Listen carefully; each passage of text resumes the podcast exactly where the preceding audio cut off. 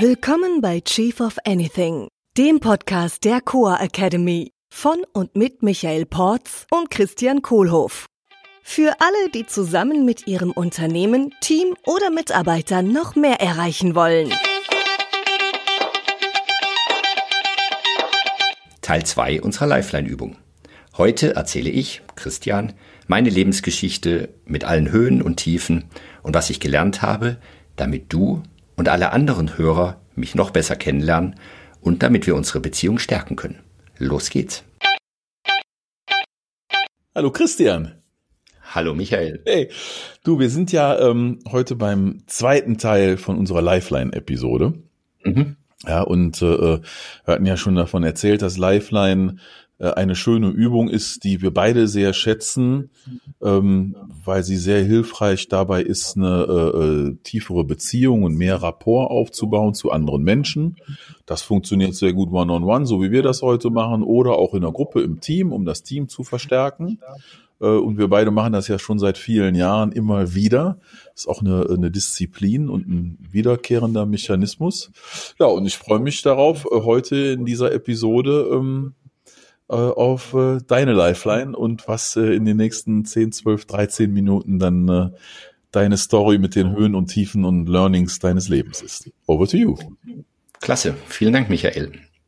Ähm, ich bin ja ein Kind der A8. Ich bin in Karlsruhe geboren, also ein Badenser und wurde direkt nach meiner Geburt äh, nach Neu-Ulm verschleppt von meinen Eltern. Neu-Ulm-Pfuhl, ein kleiner Ort äh, im, in der Donau, da in der Nähe von der Donau. Und ich hatte eine tolle Kindheit. Also ich habe wahnsinnig viel gespielt, ich habe getobt, ich war ein wilder Junge ähm, und war auch ziemlich behütet. Also mein Vater hat sehr viel gearbeitet und er hat auch immer an verschiedenen, in verschiedenen Städten gearbeitet, hat mal eine Zeit lang in Düsseldorf gearbeitet, in Hamburg, dann in München. Und er hat immer Wert darauf gelegt, dass wir praktisch so diese Homebase weiterhin haben und in München, äh, in Neu-Ulm weiter wohnen können. Und meine Mutter hat sich sehr liebevoll und toll um uns gekümmert. Ich habe noch einen Bruder, der ist vier Jahre jünger als ich.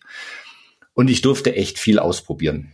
Also ich habe verschiedene Sportarten ausprobiert. Ich habe Judo gemacht, ich habe Hockey gespielt, Fußball auf dem Garagenhof. Da habe ich mir dann auch mal den großen Zehen gebrochen, weil ich so gegen eine Bordsteinkante gekickt habe.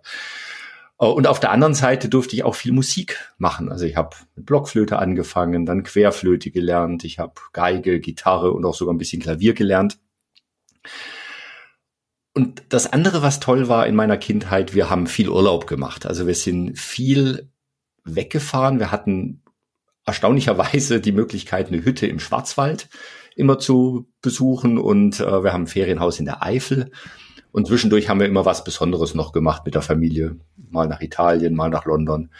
Äh, also und, und auch Amerika. Das heißt, ich habe da schon viel gereist, bin viel gereist und habe viel von der Welt gesehen. Und das war äh, tolle Geschichte. Äh, Low war dann so, als ich in die Pubertät kam, ähm, weil ich mich in so einen Streber entwickelt habe. Also ohne dass ich Streber sein wollte. Nur mich haben halt einfach andere Sachen interessiert als die anderen in meinem Alter. Ich habe immer viel gelesen und wir hatten so ein tolles Brockhaus-Lexikon in 40 Bänden daheim.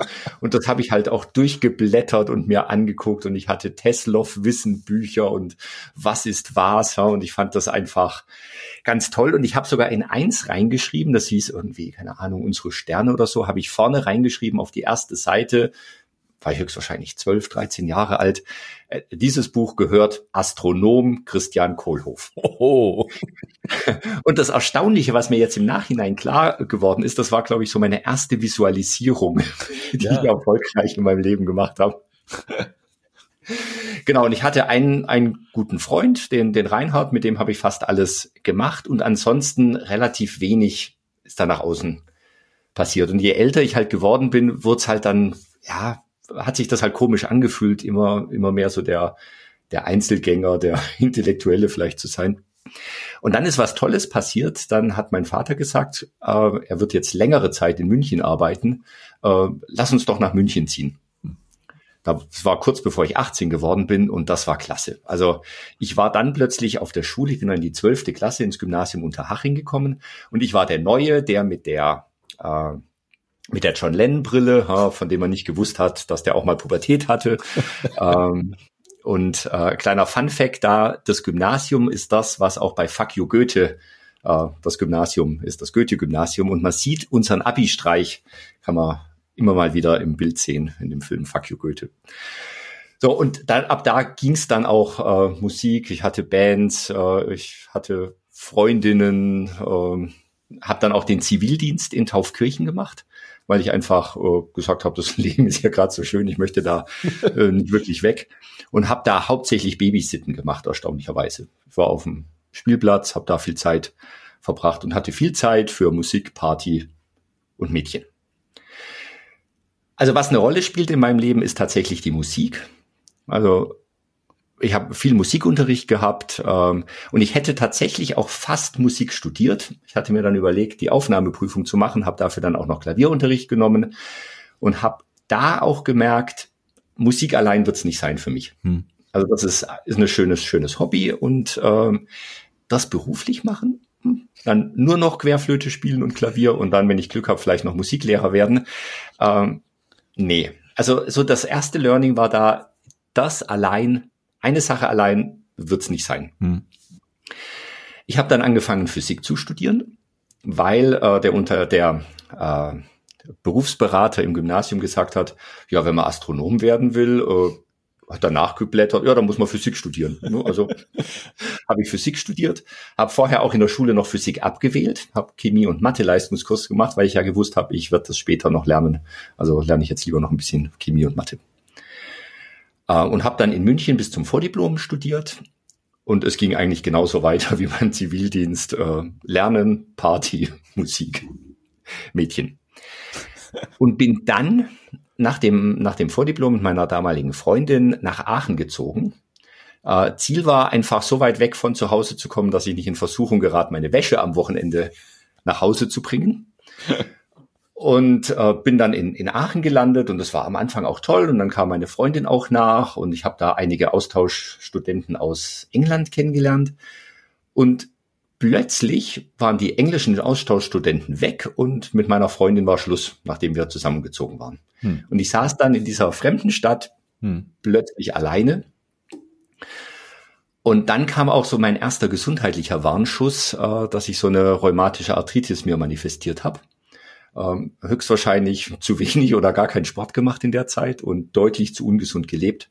Also die Aachener Mensa hat einfach viel zu viel Pommes und viel zu viel äh, Lindor-Kügelchen gehabt da. ja.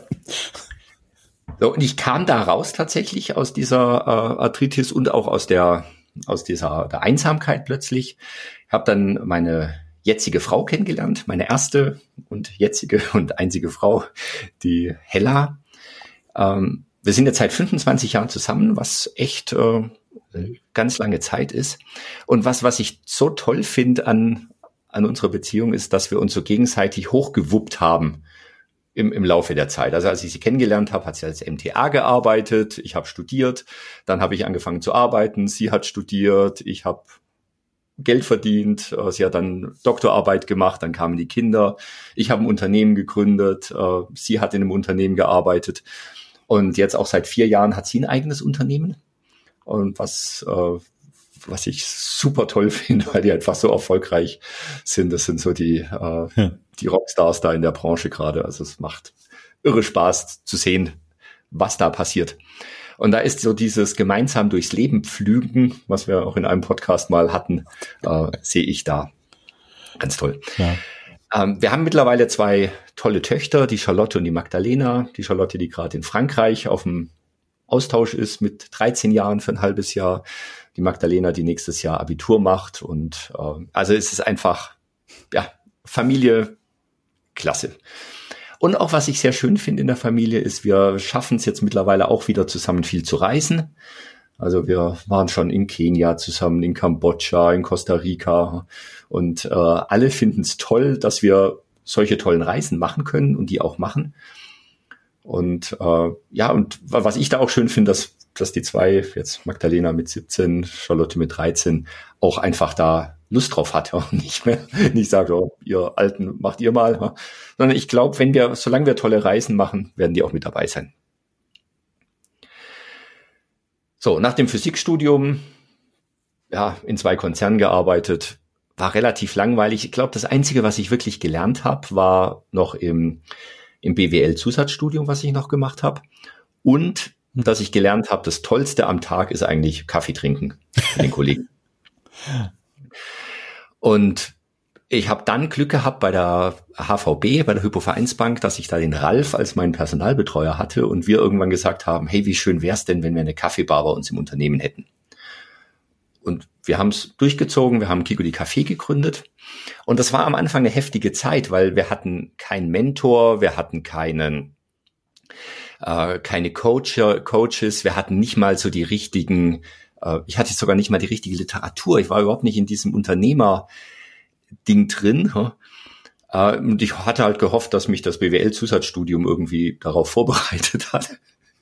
Ähm, stimmt, vom Lebenslauf her und Buchhaltung konnte ich dann ziemlich gut. Wir sind relativ schlecht finanziert gestartet und haben immer weitergemacht und haben dann auch immer wieder so versucht, mit kleinen Finanzierungen, mit äh, Kaffeebars über Leasing geholt und sind dann 2011 fast pleite gewachsen. Also einfach Cashflow äh, war halt dann negativ, war zu viele neue Bars und das war, glaube ich, so die Zeit, wo ich am schlechtesten geschlafen habe. Hm. Weil dann plötzlich die Sparkasse, die unser Hauptfinanzierer war, dann gesagt hat, ja, wir streichen euch jetzt die gesamten Linien von einem Tag auf den anderen und äh, jetzt gucken wir erstmal, ob ihr eine Fortführungsprognose habt, eine, eine positive. Ansonsten ist jetzt hier dann Schluss. Und das ist tatsächlich eine heftige Erfahrung. Hm. Ich meine, da war die Magda, wir hatten gerade zwei Kinder. äh, relativ jung. Die Hella war noch in ihrer Postdoc-Phase und dann kommt plötzlich aus dem Geldautomaten kein Geld. Mhm. Äh, heftig. Mhm. Und da kam dann so der zweite gesundheitliche Warnschuss, äh, wo ich dann zu meinem Arzt gegangen bin und gesagt habe, oh, ich fühle mich so müde und so. Da habe ich gesagt, ja, das ist, kann jetzt ein beginnender Burnout sein. Äh, mach mal gesünder. mehr schlafen, mehr Erholung, mehr Sport, gesünder ernähren. Und auch da, wir haben uns wieder, wir haben uns wieder rausgearbeitet, äh, wir haben uns gefangen, wir sind mit Kiko die, Café dann auch wieder gewachsen und äh, nach ein paar, nach ein, zwei Jahren haben sich dann auch die Sparkassenberater äh, wieder auf die Schultern geklopft. Hey, wir haben das Unternehmen da rausgeholt. Und ich bin da auch sehr dankbar. Also ich bin sehr dankbar für die, für die Klarheit, mit der die kommuniziert haben, Leute, jetzt ist Schluss und auch mit der Klarheit, mit der sie gesagt haben, sie werden uns helfen. So, und Kiko die Café weitergewachsen. Ähm, jetzt, keine Ahnung, wie viel Kaffeebars, 180, 200 Kaffeebars, 600 Mitarbeiter. Und wo ich auch sehr dankbar bin noch, war das letzte Projekt bei Kiko die Café, nämlich die Rösterei. Hm. Was ich nochmal, dann, das war ein Traum, den wir schon von Anfang an hatten, dass wir unseren eigenen Kaffee rösten und dass ich dann mir die Möglichkeit und auch Kiko die Kaffee und auch der Ralf mir die Möglichkeit gegeben hat, da nochmal eine Rösterei aufzubauen, äh, die halt die 100 Tonnen, die wir im Jahr an eigenen Kaffee brauchen, selber produzieren. Und es, da haben wir tatsächlich dann Strategiediskussionen auch geführt und eine Strategiediskussion ging so in die Richtung, dass wir uns auch finanziell richtig aufstellen müssen und das hat dann letztlich dazu geführt, dass wir, dass ich einen Teilverkauf meiner Anteile gemacht habe und dass ich auch ausgestiegen bin dann als Geschäftsführer und genau als Geschäftsführer. Mhm. Genau, seitdem ja, bin ich finanziell, zeitlich, räumlich, nein, räumlich nicht so ganz unabhängig. Ähm, ich genieße gerade mein Leben tierisch, dass ich äh, mein, mein Know-how, was ich gelernt habe an, an Management-Skills weitergeben kann als Coach, als Mentor. Ich genieße es gerade sehr, äh, diese entspannte Produktivität hier mit unserem Podcast, wie wir an dem Buch arbeiten. Ähm, und ich genieße auch, dass, ich, dass wir weiter, vielleicht gerade jetzt nicht, aber hoffentlich dann bald wieder mit der Familie wieder reisen können. Ja, ja und da bin ich jetzt gerade. Bis vor einem Jahr hätte ich gesagt, äh, ich bin so gesund wie noch nie. Dann kam der dritte Warnschuss, die mhm. äh, rheumatische Arthritis hat sich von einem Jahr wieder gemeldet. Ähm, und auch die würde ich jetzt wieder wegkriegen. Also so alle zehn Jahre ein Warnschuss und danach geht's wieder gut. Damit kann ich echt gut leben. Ja. Genau. Ich, ich habe ja vorhin gesagt, so Musik allein pff, ist es nicht, Physik allein ist es nicht. Ich merke jetzt gerade, äh, dass ich die Freiheit, die ich jetzt zeitlich und finanziell gerade habe, eben gerade wieder dafür nutze, wieder mehr Musik zu machen, mich mhm. wieder mit Physik zu beschäftigen äh, und einfach auch andere Sachen zu lernen, weil das eine Sache ist, die mir extrem wichtig ist, immer wieder was anderes zu lernen. Ja. Also ich lerne, hab nimm Gesangsunterricht, ich lerne Italienisch und ich genieße die Zeit mit meiner Familie und mit mir selber. Vielen Dank. Ja, klasse. Danke dir, Christian.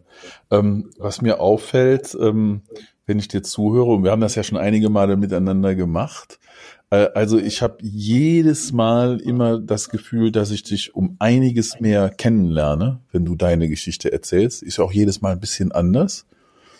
Ähm, mhm. Und schätze das total, dass ich dich so kennenlernen darf und durfte über die Jahre. Wir sind uns ja witzigerweise immer wieder begegnet. Mhm. Ähm, und auch jetzt wieder einfach mal so zehn Minuten, Viertelstunde zu nehmen und deine Geschichte nochmal zu hören. Äh, also finde ich total klasse und ich nehme da jedes Mal was mit. Was mir heute besonders deutlich nochmal aufgefallen ist, ist, ähm, und vielleicht auch nicht wirklich verwunderlich und es fällt mir einfach nur auf, ist, äh, was wir da für Gemeinsamkeiten auch haben. Ne? Ähm, mhm. Besonders in unseren Werten, also was uns wichtig ist im Leben. Ne? Uns beiden ist Musik sehr wichtig und bei uns beiden war es dann aber nicht die Wahl, das zum zur großen äh, Sache unseres Lebens zu machen. Ne? Uns beiden ist das Internationale, äh, die Welt und Kulturen und, und Reisen sehr wichtig. Und mhm. uns beiden ist äh, sehr wichtig, dass wir uns selber fortbilden und dass wir immer weiter lernen wollen und so ein so einen unstillbaren Wissensdurst äh, äh, mhm. zu haben scheinen. Und uns beiden ist wichtig, was wir gelernt haben, mit anderen teilen zu wollen, um andere dabei zu unterstützen. Also ja. das habe ich gerade in dieser ähm, Iteration unserer gegenseitigen Lifeline-Übung sehr deutlich mitgenommen und danke dir dafür ganz, ganz, ganz herzlich. Und äh, ja, ich bin auch dankbar dafür, äh, dass ich dich hier als Partner in der Coa Academy habe und mit unserem Buch und unserem Podcast und ja, freue mich da auf äh, weitere Schritte in den zukünftigen äh, Lebensphasen. Ich danke dir. Klasse. Vielen Dank, Michael. Das war Chief of Anything, der Podcast der Coa Academy mit Michael Porz und Christian Kohlhoff. Unsere Seminare und weitere Informationen findest du unter coa.academy.